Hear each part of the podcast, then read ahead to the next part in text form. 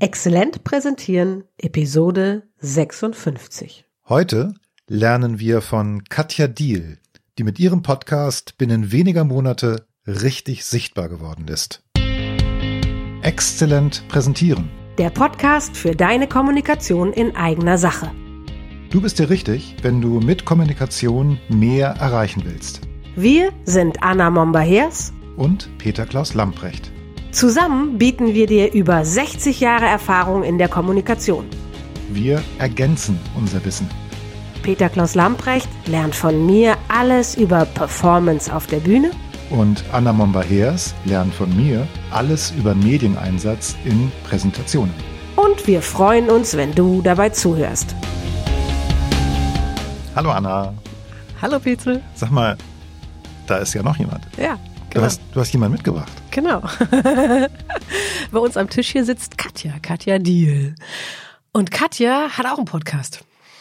Und wegen dem, was sie mit diesem Podcast innerhalb von wahnsinnig kurzer Zeit in Bewegung gebracht hat, deswegen habe ich sie dir mitgebracht. Aber Katja muss man ehrlicherweise sagen, also ihr kennt euch. Ja, wir haben das schon mal gesehen. Genau. Das ist ungefähr ein Jahr her. Nee, ein bisschen länger, würde ich sagen. oder? Naja, November, naja, Herbst Mhm. 2018 auf dem Rathausmarkt. Um uns herum waren unglaublich viele Leute, aber keiner hat auf uns reagiert. Die waren nicht wegen uns da, das stimmt. genau, genau. Gar nicht. Genau. Und da, das ist ganz witzig, da, also das, da schließt sich schon fast der Kreis, bevor es richtig losgegangen ist. Da hast du so ein bisschen erzählt, was du so vorhast und dass sich was in deinem Leben richtig verändert hat. Und seitdem, also etwas mehr als ein Jahr, ist, ist unglaublich viel passiert und genau, da reden wir. Ne? Da- Ja. Okay. Ich- ich- also hallo Katja Diel. Danke, Hallo, dass ich, Katja danke, Diel. dass ich hier sein darf. Danke für die Einladung. Ich will mal versuchen, dich vorzustellen, soweit ich das kann. Dein Podcast heißt She Drives Mobility und geht um nachhaltige Mobilität und Diversität. Das ist Genau. richtig. Wir beide kennen uns aus noch von davor, eher aus dem Diversitätskontext. Wir haben uns auf einem Frauenbarcamp hier in Hamburg kennengelernt. Und ich erinnere mich daran, ich kann mich super gut erinnern an den Moment, wo ich dich das erste Mal gesehen habe, weil du an diesem Tisch saßt mit anderen Frauen zusammen und wir über eigentlich Entwicklungsmöglichkeiten innerhalb von Unternehmen geredet haben. Genau, das war damals, glaube ich, die Frage, wie bringen wir mehr Frauen in die Vorstände? Genau. Und ich habe deine Vehemenz mit der unter, das habe ich total toll gefunden. Das mochte ich total gerne und ich glaube, da sind, bin ich auf jeden Fall an dir hängen geblieben. Wegen deiner Vehemenz. Und dann hast du, bist du ein paar andere Wege noch gegangen und ja, genau, an, an dem Tag habe ich auch, wo, wo Petzel dich kennengelernt hat, habe ich rausgefunden, was du als nächstes vorhast. Und das war eigentlich in erster Linie nach Berlin gehen. Genau. Also ich habe damals, äh, als wir gesprochen und uns kennengelernt haben, gerade bei Door to Door angefangen, in Teilzeit zu arbeiten. Vorher war ich immer, ich sage immer so schön, in Baller-Baller-Konzernstrukturen, wo man auch mal 60 Stunden die Woche oder ähnliches arbeitet. Und tatsächlich ist durch dieses Jahr relativ viel in Bewegung geraten und ehrlich gesagt auch ein bisschen unvermutet, weil ich wollte ganz Suche ähm, einen Job in Berlin haben, wo ich sage, okay, die Miete ist bezahlt, ich bin versichert und ich guck mal, was dann passiert. Aber ich hatte große Lust auf jeden Fall auf das Thema Mobilität. Das war immer ganz klar. Du hast ja auch vorher schon Mobilität in Konzernen, die hast du mit PR begleitet. Genau, Richtig? Kommunikation, Marketing, so die Richtung. Mhm. Genau. Dasselbe machst du auch bei Door to Door? Da bin ich genau, da bin ich auch dafür zuständig. Das ist ja ein Unternehmen, was es schon schon ähm, länger am Markt gibt, sieben Jahre. Und da war so für mich die erste Aufgabe, dass man sich so ein bisschen von dem Start-up-Gedanken löst, weil man ein Verkehrsunternehmen als Kunden hat und da nicht mit fancy Berlin äh, so nach außen gehen sollte, sondern eher mit dem Validen, was man tut. Ah, mit dem, wo du herkamst eigentlich. Genau, weil die, die Fokuskunden von Door to Door sind Verkehrsunternehmen. Door to Door digitalisiert durch einen Ride-Pooling-Algorithmus. Ride-Pooling ist quasi der alte Rufbus, nur in digital mit einer App. Du kannst also Wege zusammen machen und ähm, weswegen ich sehr gerne dem, dem Ruf von Door to Door gefolgt bin, ist halt dieses Fokussieren auf die, die es schon machen. Weil bei aller fancy Volocopter und was es alles so gibt, finde ich, wir müssen erstmal die Realität ändern, in der wir sind. Die Zukunft als Vision muss stark sein. Aber momentan haben wir, glaube ich, alle Klimakrise. Und äh, allein das treibt mich auch sehr an. Okay. Und hast du dann direkt She Drives Mobility angefangen? Also du sagst, du hast, eigentlich hast du den Job angefangen, um abgesichert zu sein, zu gucken, was du machen willst. Also ich will das nicht abmildern, es ist immer noch auch, auch eine hohe Motivation. Ja. Ähm, dann kam auf jeden Fall 2019. Ich habe mir nie ähm, Vorsätze gemacht, aber das war mal ein Jahr, wo ich mir Vorsätze gemacht habe. Du gehst einmal im Monat aus deiner Komfortzone raus. Du machst irgendwas, wo du dich nicht gut bei fühlst. Und das war im Januar die erste Keynote für mich. Also ich habe ja sonst immer für andere gesprochen. 15 Jahre lang war ich Pressesprecherin oder in anderen Funktionen und habe Unternehmen vertreten, habe da sicherlich mit meiner Persönlichkeit auch was beigetragen, aber ich war nicht ich in dem Moment, sondern ich war in einer Rolle. Und das habe ich halt 2019 mir so auf die Agenda geschrieben. Ich war unglaublich aufgeregt. Ähm, Das war an einem Sonntagmorgen in Berlin und habe gemerkt, das macht eine Menge mit mir, doch an Aufregung. Habe mich selber auch gewundert, warum ich jetzt, weil ich es ja eigentlich kann und mache. Aber es war schon für mich ein Unterschied, das für mich zu machen und meine Meinung auf die Mobilität so anderen Leuten beizubringen sozusagen. Und Also dich sichtbar zu machen mit Genau. deiner eigenen Haltung und nicht äh, die, die du strategisch für ein Unternehmen oder die man dir strategisch, die ihr vielleicht zusammen strategisch überlegt habt, einzunehmen. Vor allen Dingen auch, bevor ich jetzt mitgebracht wurde hier von dir, ähm, hatte ich noch ein Telefonat mit einem Pressesprecher ähm, vom Senat Berlin. Und da haben wir auch drüber gesprochen, dass er das so wahrnimmt, dass ich so eine Art Vermittlerin bin. Also, dass ich niemandem gehöre. Ich gehöre nicht dem Auto, ich gehöre nicht dem Fahrrad, ich gehöre nicht, Bahn? irgendwem, sondern ich will, in dem Moment soll jemand gute Mobilität haben. Also das ist mein Ziel. Und am besten ohne privates Auto. Und das ist sowas, wo man sehr schwer einzusortieren ist, wo man sehr viel ähm, polarisiert, ob man will oder nicht. Und äh, War dir das von Anfang an klar, dass es da lang geht? Also weil mein Gedanke ist gerade immer noch, wie bist du dann auf She Drives Mobility gekommen? Also was hat dich da angetrieben? Das war tatsächlich ähm, der Wunsch, Frauen sichtbar zu machen. Also Ah. ich komme ja aus einer Branche. Ähm, meine Lieblingsanekdote ist immer, die katholische Kirche hat mehr Frauen in Führung als unsere Branche. Die katholische Kirche hat 19 Prozent, wir 18 Prozent. Wir ist in dem Fall? Die Mobilitätsbranche. Okay, ganz grundsätzlich alles. Genau, alles, was sich da irgendwie bewegt, Automobil, aber auch Verkehrsunternehmen ist sehr männlich geprägt, sehr weiß geprägt und ganz wenig Diversität. Und das war mir immer ein Wunsch, weil ich bin immer jemand, der Mobility as a Service ist ja so ein tolles Buzzword. Ich habe da aber nicht den Hipster in Berlin im, im Kopf, sondern eher die Rollstuhlfahrende oder halt mein Vater, der mit Parkinson auch nicht mehr so äh, mobil ist. Also meiner Meinung nach Das war dann ähm, nicht in der großen Stadt. das Genau. Also, dass ländlicher Raum mitgedacht wird, dass man halt schaut, äh, wie sind die Wege überhaupt, dass man schaut, machen wir vielleicht auch überflüssige Wege, dass man eher so menschlich auf die Mobilität ähm, schaut. Und She Drives Mobility, ehrlich gesagt, war das einfach so ein gesprungener Gedanke von mir. Mittlerweile bin ich das. Also ich identifiziere mich sehr stark mit diesem Begriff oder mit diesem Claim, weil das She beziehe ich schon auf mich, auf das Weibliche auch, auf das andere Denken und Drives äh, ist für mich jetzt nicht immer gleich beim ja, Fahren an Auto zu denken, sondern an Mobilität. Kann ich kurz was Ja. sagen? Ich, also ich finde ja diesen Begriff oder diesen Hashtag ja auch She Drives Mobility ganz wunderbar, weil darin ist ja auch diese Vehemenz, Anna, die du vorher schon bei Katja entdeckt hast, ja auch enthalten. Ein Driver ist ja auch ein Antreiber. Eine, du bist die Antreiberin. Ne? Die Vehemenz ist in diesem Drives natürlich auch enthalten. Und von daher finde ich ja diesen Begriff als eine Vorhersehung. Ja? ne? Das Fazit, was dir gerade heute am Telefon gesagt wurde, ist ja eine wunderbare Bestätigung des Hashtags und des Namens She Drives Mobility. Ja, und ich fühle mich damit insofern auch wohl, weil es was Aktives hat. Also es ist ja auch ein Antreiben, wie du schon gesagt hast, und tatsächlich vielleicht auch mal ein Antreiben, anders zu denken. Also ich will immer gerne Köpfe öffnen, weil ich glaube, ganz viele Dinge sind eigentlich schon da, um eine gute Mobilität zu machen, die eben nicht das Klima zerstört und nicht den Raum in der Stadt okkupiert. Aber wir sind, mal ganz ehrlich, ich bin in den 70ern geboren. Ich sage immer wahrscheinlich sogar im VW Käfer meiner Eltern gezeugt. Also ich war immer im Auto. Und das ist natürlich was, was man als selbstverständlich annimmt. Mittlerweile machen mich aber geparkte Autos vor meiner Haustür in einem Spüttel grell. Mich machen auch geparkte Bullis grell, weil das, was sechs Monate sich nicht bewegt teilweise, das nimmt mir meinen Raum. Und das sind so Sachen, da möchte ich einfach die Leute ertüchtigen oder wie auch immer, das zu hinterfragen. Was ist eigentlich Stadtraum zum Beispiel? Gehört er nicht eigentlich allen oder gehört er im Auto, wo keiner, noch nicht mal jemand drin Und sitzt? zwar den größten Teil der Zeit. Genau, ja. Mhm. Ich habe den schrägen Eindruck, auch dank dessen, dass ich dich höre, glaube ich, dass es in meinem Bezirk weniger Autos gibt in den Straßenrändern. Also es gibt so Straßen, die waren vor kurzem noch undurchdringlich und da gibt es jetzt Parklücken. Das, also die sind noch nicht leer, die Straßen, aber es gibt Parklücken. Da gibt es nie Parklücken. Gerade gibt es Parklücken. Und zwar selbst wenn drumherum Baustellen sind. Und äh, manchmal fahre ich da lang und denke dann an dich und denke, haha, She drives Mobility. Hier hat's schon gefunkt.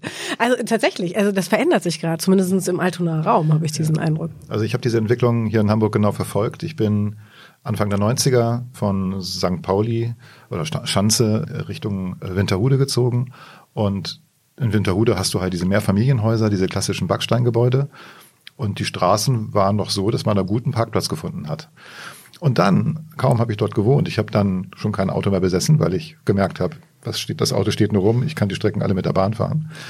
Wurden aber die Autos immer zahlreicher, die da rumstanden und auch wirklich teilweise nie bewegt wurden, weil natürlich jeder in der Familie ein Auto brauchte. Dann irgendwann auch die Kinder. Und jetzt scheint aber tatsächlich gerade so ein Punkt erreicht zu sein, wo das wieder weniger wird. Das möchte ich mhm. also dir, dir zustimmen, Anna.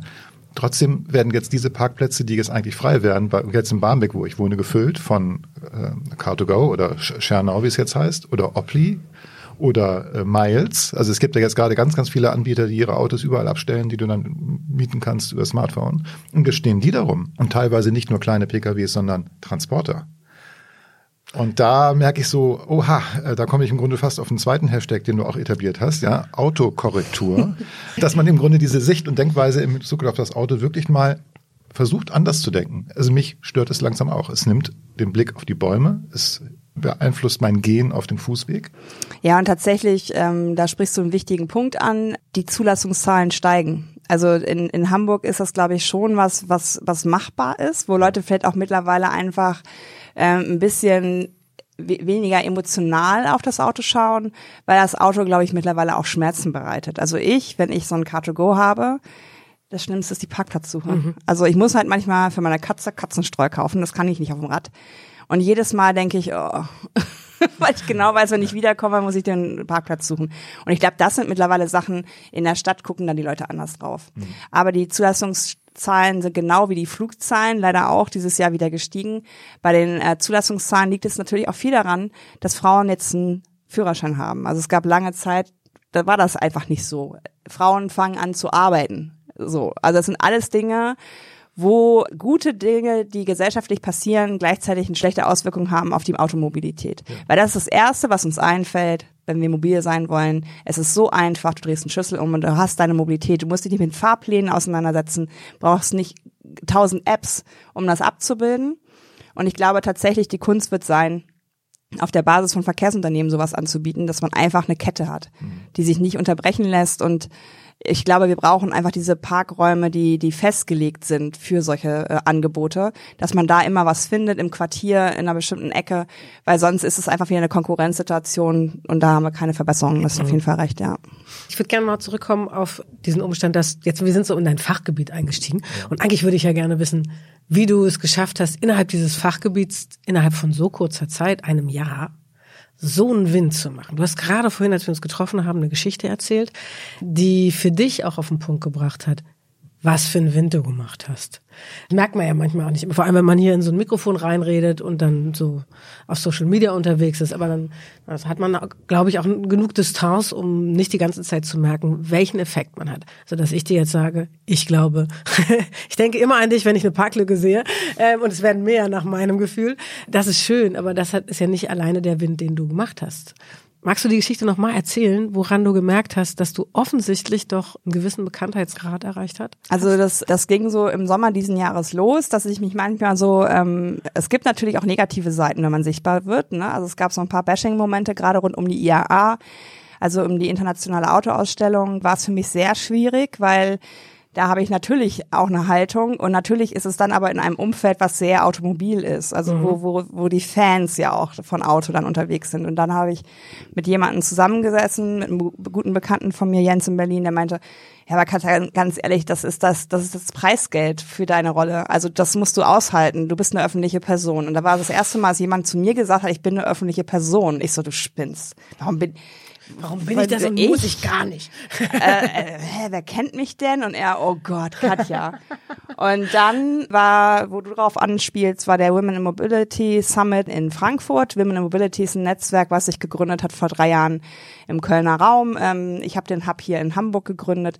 Wir widmen uns eben der Weiblichkeit in der Mobilität, also wie wir als Frauen äh, anders äh, mobil sind als als Männer, aber auch wie wir Frauen in Führungspositionen bekommen. Es ist so ein bisschen jetzt ganz grob äh, erzählt. Und wir haben da, ähm, die Gründerin haben wir, äh, ein ganz tolles Programm auf die Beine gestellt. Zwei Tage lang All-Female-Panels. Also es waren nur Frauen auf der Bühne. Gut. Und ich fahre da hin, treffe mich mit Helge Thomas, den ich sonst nur über Twitter kannte. Und Helge hatte irgendwann nur noch das Lachen im Gesicht, weil Frauen auf mich zustürzten, sagten, das ist doch Kaka Klavitter von Twitter, kann ich ein Foto mit dir machen? Endlich sehe ich dich mal in echt. Also das war so, oh, ich weiß nicht, sehr ambivalent für mich. Was war ambivalent? Ja, dieses, dieses so, ähm, ich glaube, andere können das, also erstmal war ich da vielleicht auch noch nicht so angekommen, das zu akzeptieren, dass ich jetzt wirklich als Person mhm. so bekannt bin anscheinend. Und ich, an den Formulierungen merkt ihr, ich ja, du eierst. kann das immer noch nicht so gut. Ich bin, glaube ich, einfach sehr bescheiden erzogen oder wie auch immer. Ich bin natürlich eine laute Person, also es wird mir immer gespiegelt, dass ich sehr nach vorne gehe und so weiter. Das ist auch Teil meiner Persönlichkeit. Das heißt aber noch lange nicht, dass ich damit gut umgehen kann, wenn ich gelobt werde oder wenn ich, wenn mir jemand so ein Feedback gibt. Und Helge, gefeiert zu werden. Ja, und Helga hat sich einfach, der meinte, das ist so witzig, weil genau das sage ich dir. Du bist doch jemand, der da, du gibst dir eine Stimme, hat er dann irgendwann gesagt. Und das ist halt was positiv ankommt bei den Frauen auch. Äh, und ich, ich war aber einfach etwas überwältigt. Du, du, man hört es jetzt noch. Genau.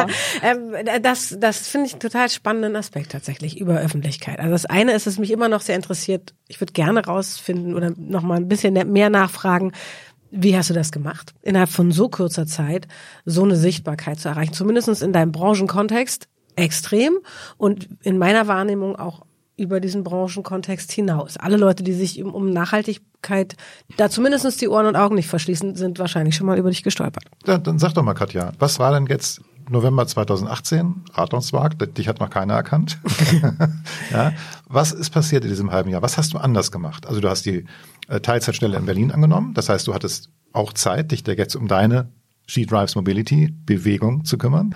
Was hast du anders gemacht? Hast du Hashtags entwickelt? Nein, nicht nur allein, sondern was hast du gemacht? Ja, ich glaube tatsächlich, dass ich jemand bin, ich bin nicht Marketing für irgendwas. Also ich glaube tatsächlich, dass ich jemand bin, der hinterfragt und der auch Dinge in Frage stellt und der auch, ich glaube, ich habe eine gute Art, das wurde mir gesagt, die Dinge so zu hinterfragen, dass sie bei anderen in Aktionen münden.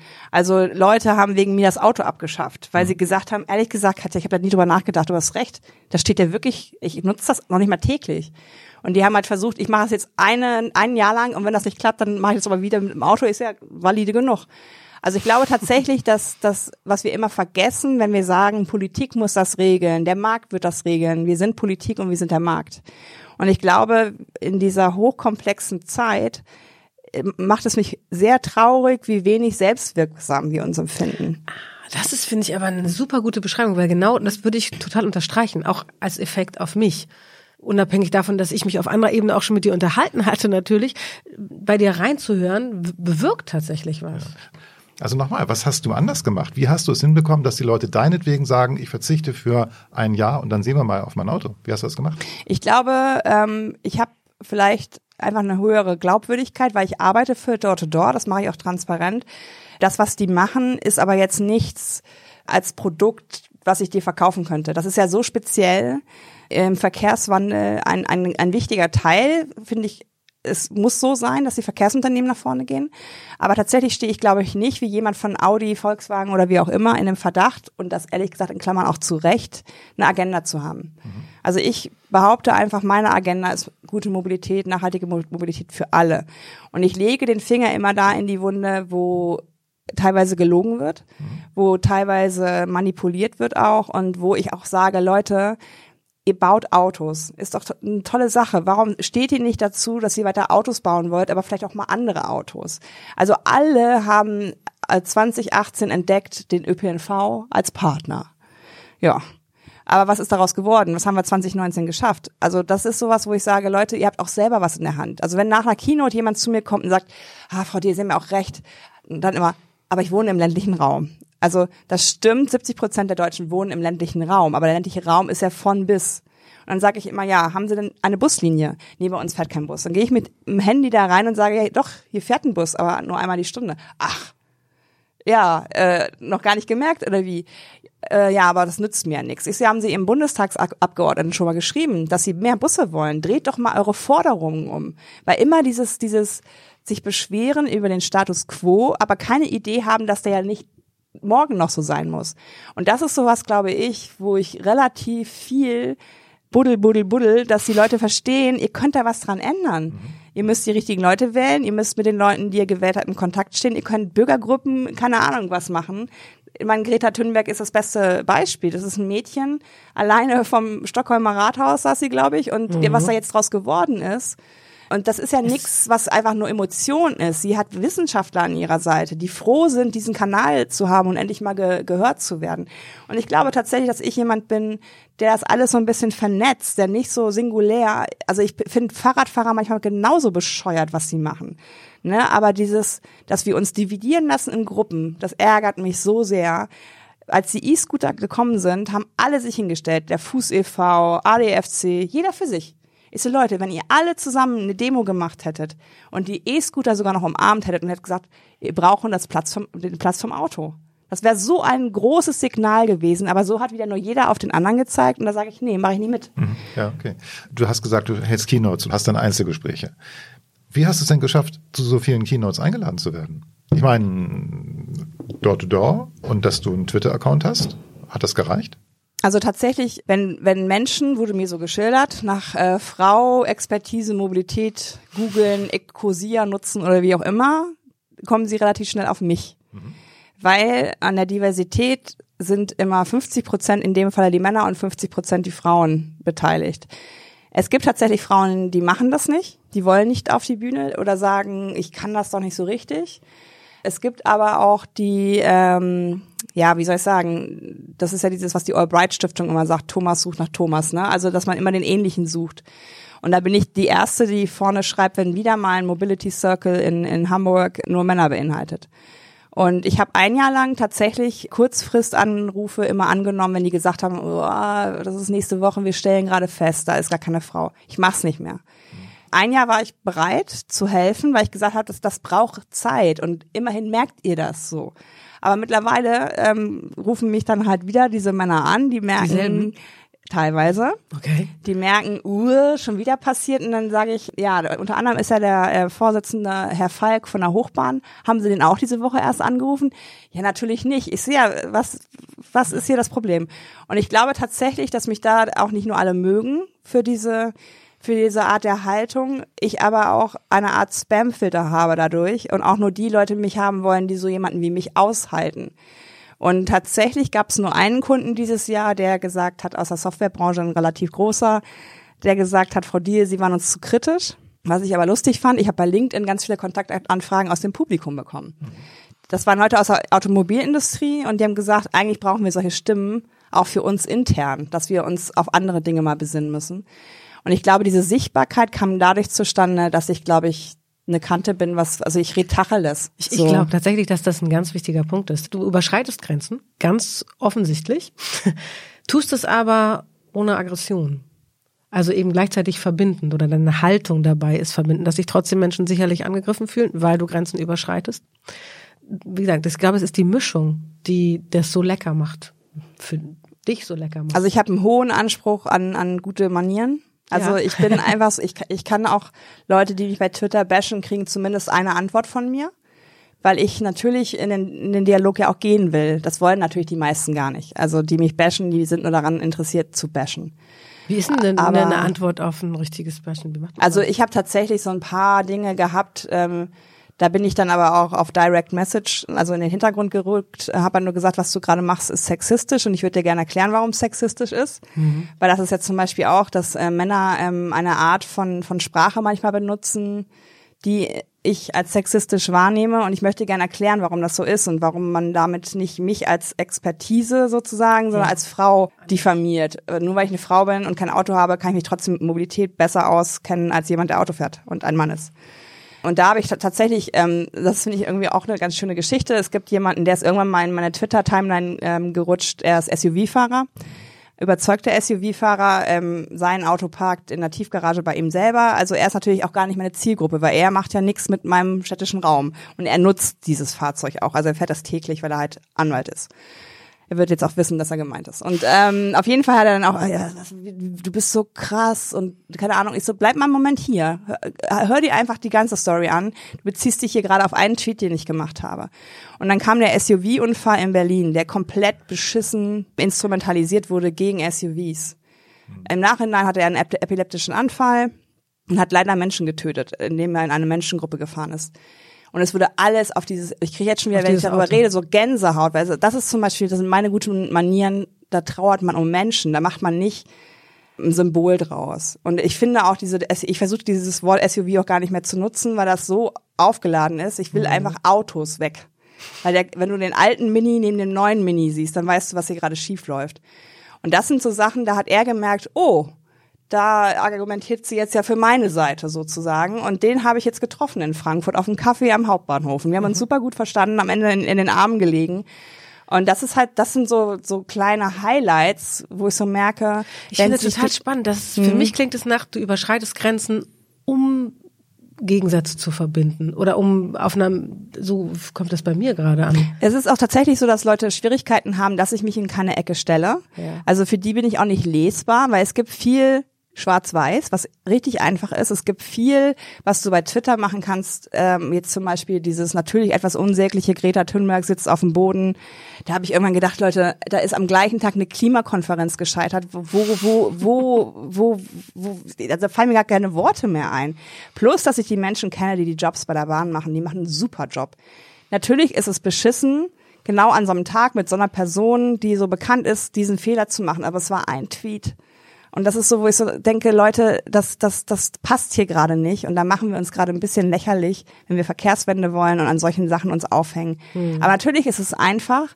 Ein CDU-Politiker hat drei Tage danach nochmal einen Gag, hat sich auch hingesetzt und, ne, also wo ich auch sage, Leute, das ist irgendwie, ihr wollt doch einfach nur nicht ran an das Thema. Ihr habt doch gerade was gefunden. Und da ziehe ich immer wieder und sage, übrigens, es war gerade hier eine Klimakonferenz, lass uns darüber mal unterhalten. Das ist natürlich was, wo ich merke, Spielverderber. Das klingt irre anstrengend. Auch. Ist es. Ja. ja ich höre dir so zu und denke vor allem, das ist anstrengend. Ja, ich habe gestern also im Grunde schon so eine Art Rezept äh, aus dem, was du gesagt hast, extrahiert. Ja, Du postest ja nicht oder schreibst da nicht Texte und veröffentlichst die einmal pro Woche, sondern du hast ja schon eine ziemlich hohe Frequenz. Und das, was dein Geheimnis ist, in Anführungszeichen ist es kein Geheimnis, du reagierst auf aktuelle Gelegenheiten, Situationen, Geschichten. Auch bei Greta Thunberg war es ja so, der erste Tweet wurde ja nochmal von ihr relativiert durch den zweiten. Auch darauf bist du sofort eingegangen. Das heißt, du hast eine sehr, sehr hohe Reaktions- fähig und Geschwindigkeit, um eben auch auf deine eigenen Texte und das, was sie auslösen, zu reagieren. Das heißt, du postest bestimmt 10, 20 Content Pieces, ja, sage ich mal, äh, am, am Tag. Ja, tatsächlich. Ja, mhm. ja, das ist ja nun auch ein wesentlicher Faktor für eine Sichtbarkeit, dass mhm. du auch wirklich lesbar und auch hörbar bist. Ich oute mich, ich höre deinen Podcast gar nicht. Ich lese also eher das und deshalb mhm. freue mich über diese Wörter und Begriffe, die du dann auch wirklich etablierst. Autokorrektiert zum Beispiel. Ja, das heißt, du hast hohe Frequenz, du reagierst und du gehst geduldig in den Dialog. Also du machst im Prinzip, im Prinzip machst du so ein sprachliches Aikido. Schönes Bild. Ja, du kämpfst nicht, mm. um jemanden runterzumachen, mm. sondern du hörst zu oder forderst auf, mm. ne, hör dir die gesamte Geschichte an und mm. dann liegt ihr euch am Ende am mm. Frankfurter Hauptbahnhof im Arm. Ja, also das ist etwas, was es selten gibt. Also Haltung, hohe Frequenz und rhetorisches Aikido. Das könnte eine Formel sein, um sichtbar zu werden binnen 13, 14 Monaten. Von null auf, keine Ahnung, 280. Ja? Mm. Ich glaube, ein anderer Faktor ist auch noch tatsächlich diese Nische, ne, die unglaublich spannungsreich ist. Innerhalb der Mobilitätsbranche, die so männlich geprägt ist, ganz viel Schwarz-Weiß-Denken von außen auf die Branche, intern in der Branche auch. Und dann eine Frau, die genauso handelt, wie Petzel das gerade beschrieben hat. Das ist, glaube ich. Aber diese Nische ist leider ja auch immer so ein Argument, was auch vielleicht ein bisschen unfair ist. Ich habe das gerade vor ein paar Tagen gelesen. Das LinkedIn-Netzwerk hat weltweit 266 äh, Millionen Nutzer, aber nur ein Prozent der Nutzer veröffentlichen wöchentlich einen Post. Das du heißt, man kann da relativ schnell sehr sichtbar sein. Ich will damit nur sagen, die Nische ja, da ist was dran. Ne? Du hast ein Thema besetzt und dann, wenn man dich nach der Such, also wenn man diese Begriffe eingibt, dann bist du sofort in den Suchergebnissen. Aber wenn man eine hohe Frequenz hat, wenn man reagiert und zuhört und schreibt und in den Dialog tritt, dann wirst du zum Beispiel bei solchen Plattformen wie LinkedIn sehr schnell sichtbar, weil es nicht so viele mhm. gibt, die es machen. Ja. Das wollte ich sagen. Das ist aber hier genau, das, das war, das, das bestätigt eigentlich nur. Ich glaube, genau der Punkt ist, es gibt nicht viele, es gibt niemanden außer dir. Ja, tatsächlich, Niemanden. bei LinkedIn bin ich ja unter diese Top 25 da auch gewählt worden. Das hat mich auch erstaunt, weil ich erst so dachte, ja, es ist schon speziell das Thema, aber eigentlich, wenn wir ehrlich sind, ist Mobilität ja in allem drin. Also mhm. gerade auch die Änderung von Mobilität ist ja nicht die Änderung von Fahrzeugen, sondern du nimmst manchen Leuten ihr Statussymbol, du nimmst manchen Leuten ihr Wohnzimmer. Und das ist halt das, wo ich immer wieder ähm, feststelle, dass das unvorstellbar ist. Also dass das, das alleine, ich glaube, das war ja dieser Herr, der äh, mal ein Kind erwartet hat und dann äh, äh, vegane Lebensweise hinterfragt hat. Der hat gesagt, die Effekte, wenn jeder von uns auf der Welt donnerstags kein Fleisch isst, das würde schon helfen. Und das sind so Sachen, wo ich immer merke, die Leute denken immer, ich will denen die Autos wegnehmen. Ich will erstmal, dass sie überhaupt mal anfangen, montags mit dem Rad zur Arbeit. Also ich habe immer so das Gefühl, die brauchen so jemanden, der sagt, nein, Du musst nicht sofort alles ändern. Es gibt Grau. Es gibt nicht nur Schwarz und Weiß. Fang einfach mal an. Gönn dir das Erlebnis. Ich, ich glaube, dass, aber genau das, ja, das meine ich mit, dass du dich über diese Grenzen hinweg bewegst. Also in die Wohnzimmer rein quasi und die in Frage stellst. Das aber so geduldig, dass es heißt, okay, sechs Tage die Woche ja, Montag nein. Ja, und tatsächlich, was ich auch gerne mache, ist wirklich dieses, habe ich auch jetzt bei Twitter öfter, wem gehört die Stadt? Also wenn ich durch die Stadt, wo auch immer, ich bin ja auch viel unterwegs. Gestern war ich auf dem Balkon in Berlin und dachte, boah, muss ich wieder ein Foto machen. Weil da war die ganze Straße vollgeparkt, wunderschöne Häuser. Aber tatsächlich, ich würde mal sagen, zwei Drittel der Straße waren Blech. Mhm. Und das ist sowas, wo ich so sage, findest du das schön? Und da sagen die meisten, nö. Mhm. Und dann sage ich, ja, wie kriegen wir es denn jetzt geändert? Und das sind so Dinge, wo ich auch sage, dass das ist so wichtig, das als Wert zu betrachten, Stadtraum als Wert zu betrachten und zu sagen, es ist uns was wert im wahrsten Sinne. Und tatsächlich habe ich gerade, vermisse ich den Mut, die ersten Schritte zu machen, sowohl in der Gesellschaft als auch in der Politik, dass man einfach mal sagt, wir wissen auch gerade nicht, wie wir es machen, wir fangen aber mal an. Und es darf auch schief gehen. Und wir müssen mal gucken, wie wir die Dinge so tun. Und was ich total spannend finde, die Leute, die es gerade ändern, sind Frauen. Also es sind Bürgermeisterinnen von Madrid und so weiter. Mhm. Der Herr in London ist ein Inder, der da gerade die ganzen Dinge so umsetzt. Und eigentlich ist es für mich ein Beweis, dass mhm. es tatsächlich dieses Diverse braucht, dass man einfach Mobilität mal anders denkt. Mhm. Ich würde gerne nochmal zu deiner Sichtbarkeit zurückkommen. Du hast vorhin schon beschrieben, dass es nicht nur, also dass es ambivalent war, als du gefragt wurdest, kann ich ein Foto mit dir haben und so. Gab es schon Situationen, wo du es auch situativ bereut hast? So, so schnell, so sichtbar ja, gewesen zu sein? Also ich habe ja auch relativ offen bei Twitter zwei Momente gehabt, die ich auch nach draußen getragen habe, wo ich wirklich gedacht habe, wo, warum? Also wo ich einmal, ähm, Don Alfonso wird vielleicht einigen ein Begriff sein, mhm. das ist jemand, der bei der Welt arbeitet, insgesamt gucke ich auf dieses Blatt sehr, sehr kritisch, weil das ähm, ja meiner Meinung nach alles an Fronten verhärtet, was wir so haben. Und in die ähm, Reichweite dieses Herrn, weil ich ganz klar gegen rechts bin, ähm, bin ich gelangt, weil er mich einmal retweetet hat, während ich in einem Theater in Hamburg saß und mein Handy nicht dabei hatte. Und ich war wieder zu Hause, mach das Handy auf äh, und mein Twitter-Account ist explodiert. Und ich dachte nur, also die, von diesen rechtsradikalen Trollen.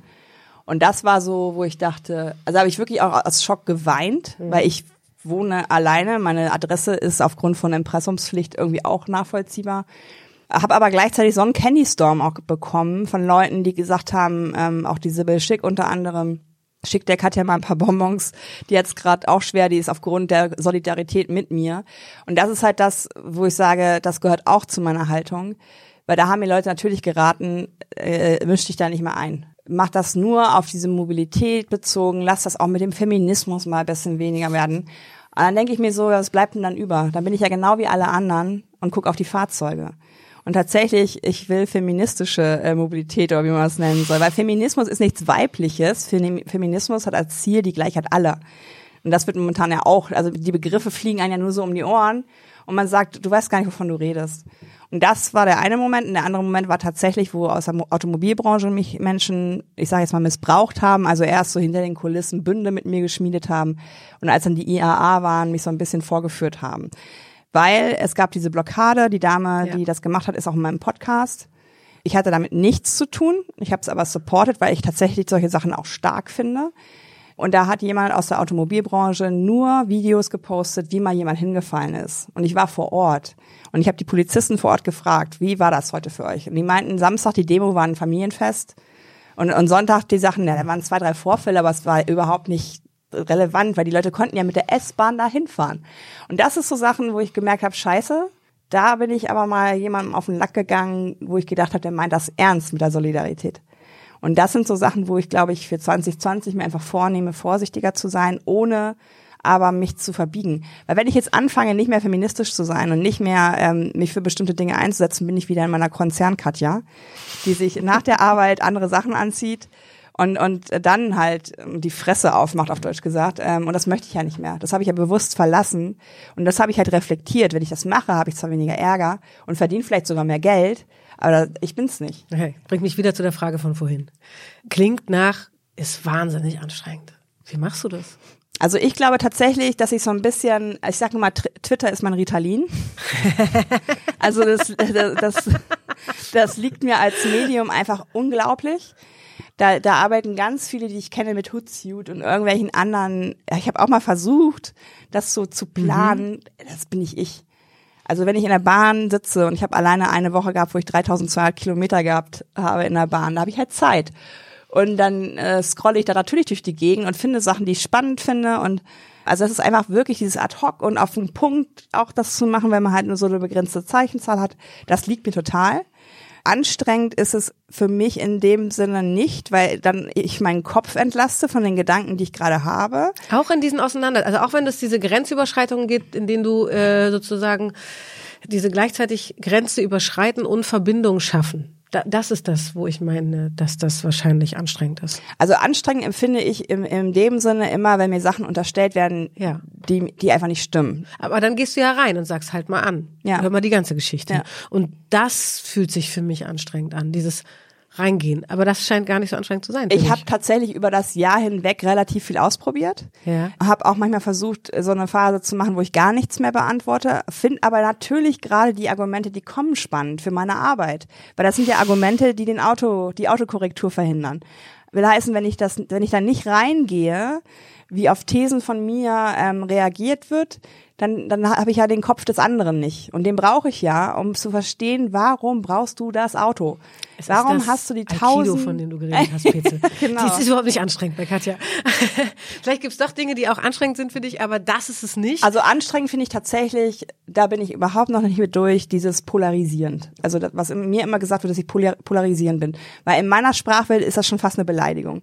Weil polarisieren ist für mich zum Beispiel die AfD mit ihren Haltungen oder so. Und ich habe ja meiner Meinung nach Fakten an meiner Seite und dass das polarisierend ist und dass ich auch immer das Feedback äh, kriege, ja, du lädst ja auch durch deine Art so zu ein, dass gebasht wird. Und dann denke ich immer so, ja, äh, helft mir doch mal, bin ich nicht wertschätzend dann oder warum sagst du, da, damit musst du rechnen?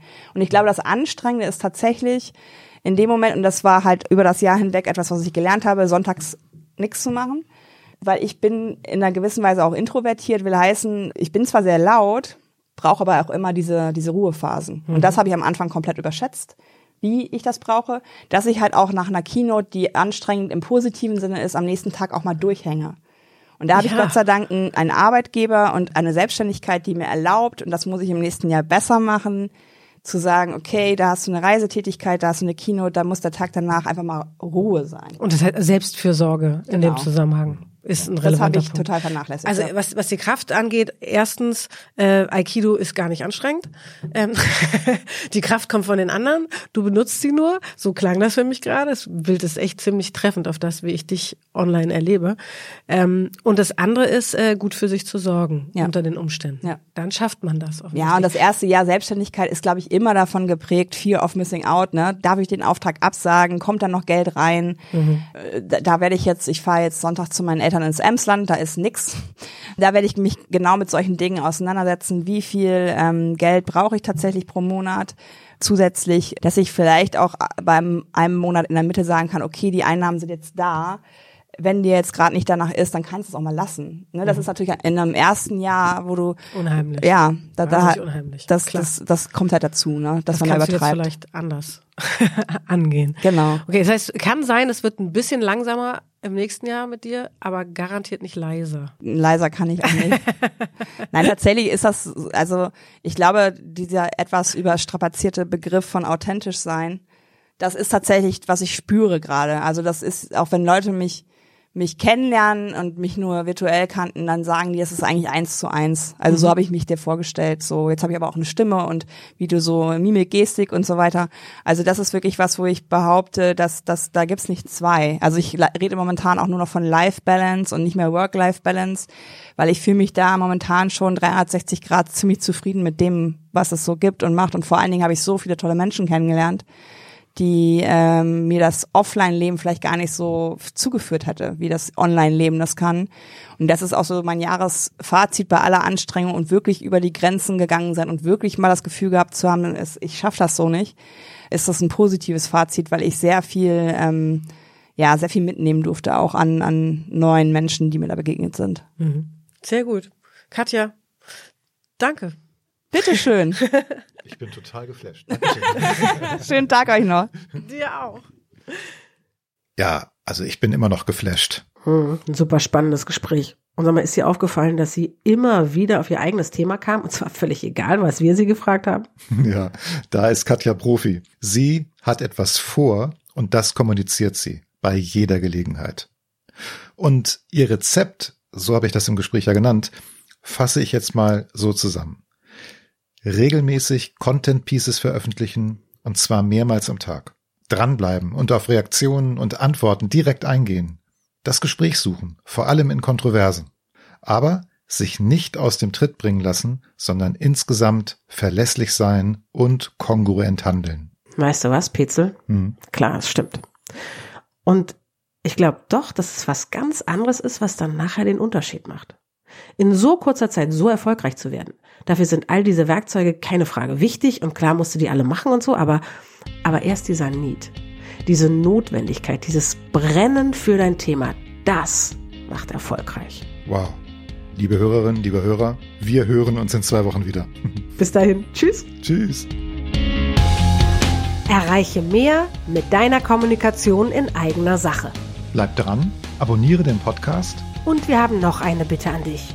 Empfehle uns weiter und schenke uns fünf Sterne auf der Podcast-Plattform deines Vertrauens. Wir sind Anna Momber-Hers und Peter Klaus Lamprecht. Und wenn du Fragen an uns hast oder für konkrete Herausforderungen Unterstützung brauchst, dann schreib uns auf dem Kanal deiner Wahl. Wir antworten auf jeden Fall. Denn gerade bei deiner Kommunikation in eigener Sache gilt, besser, besser geht, geht, immer. immer.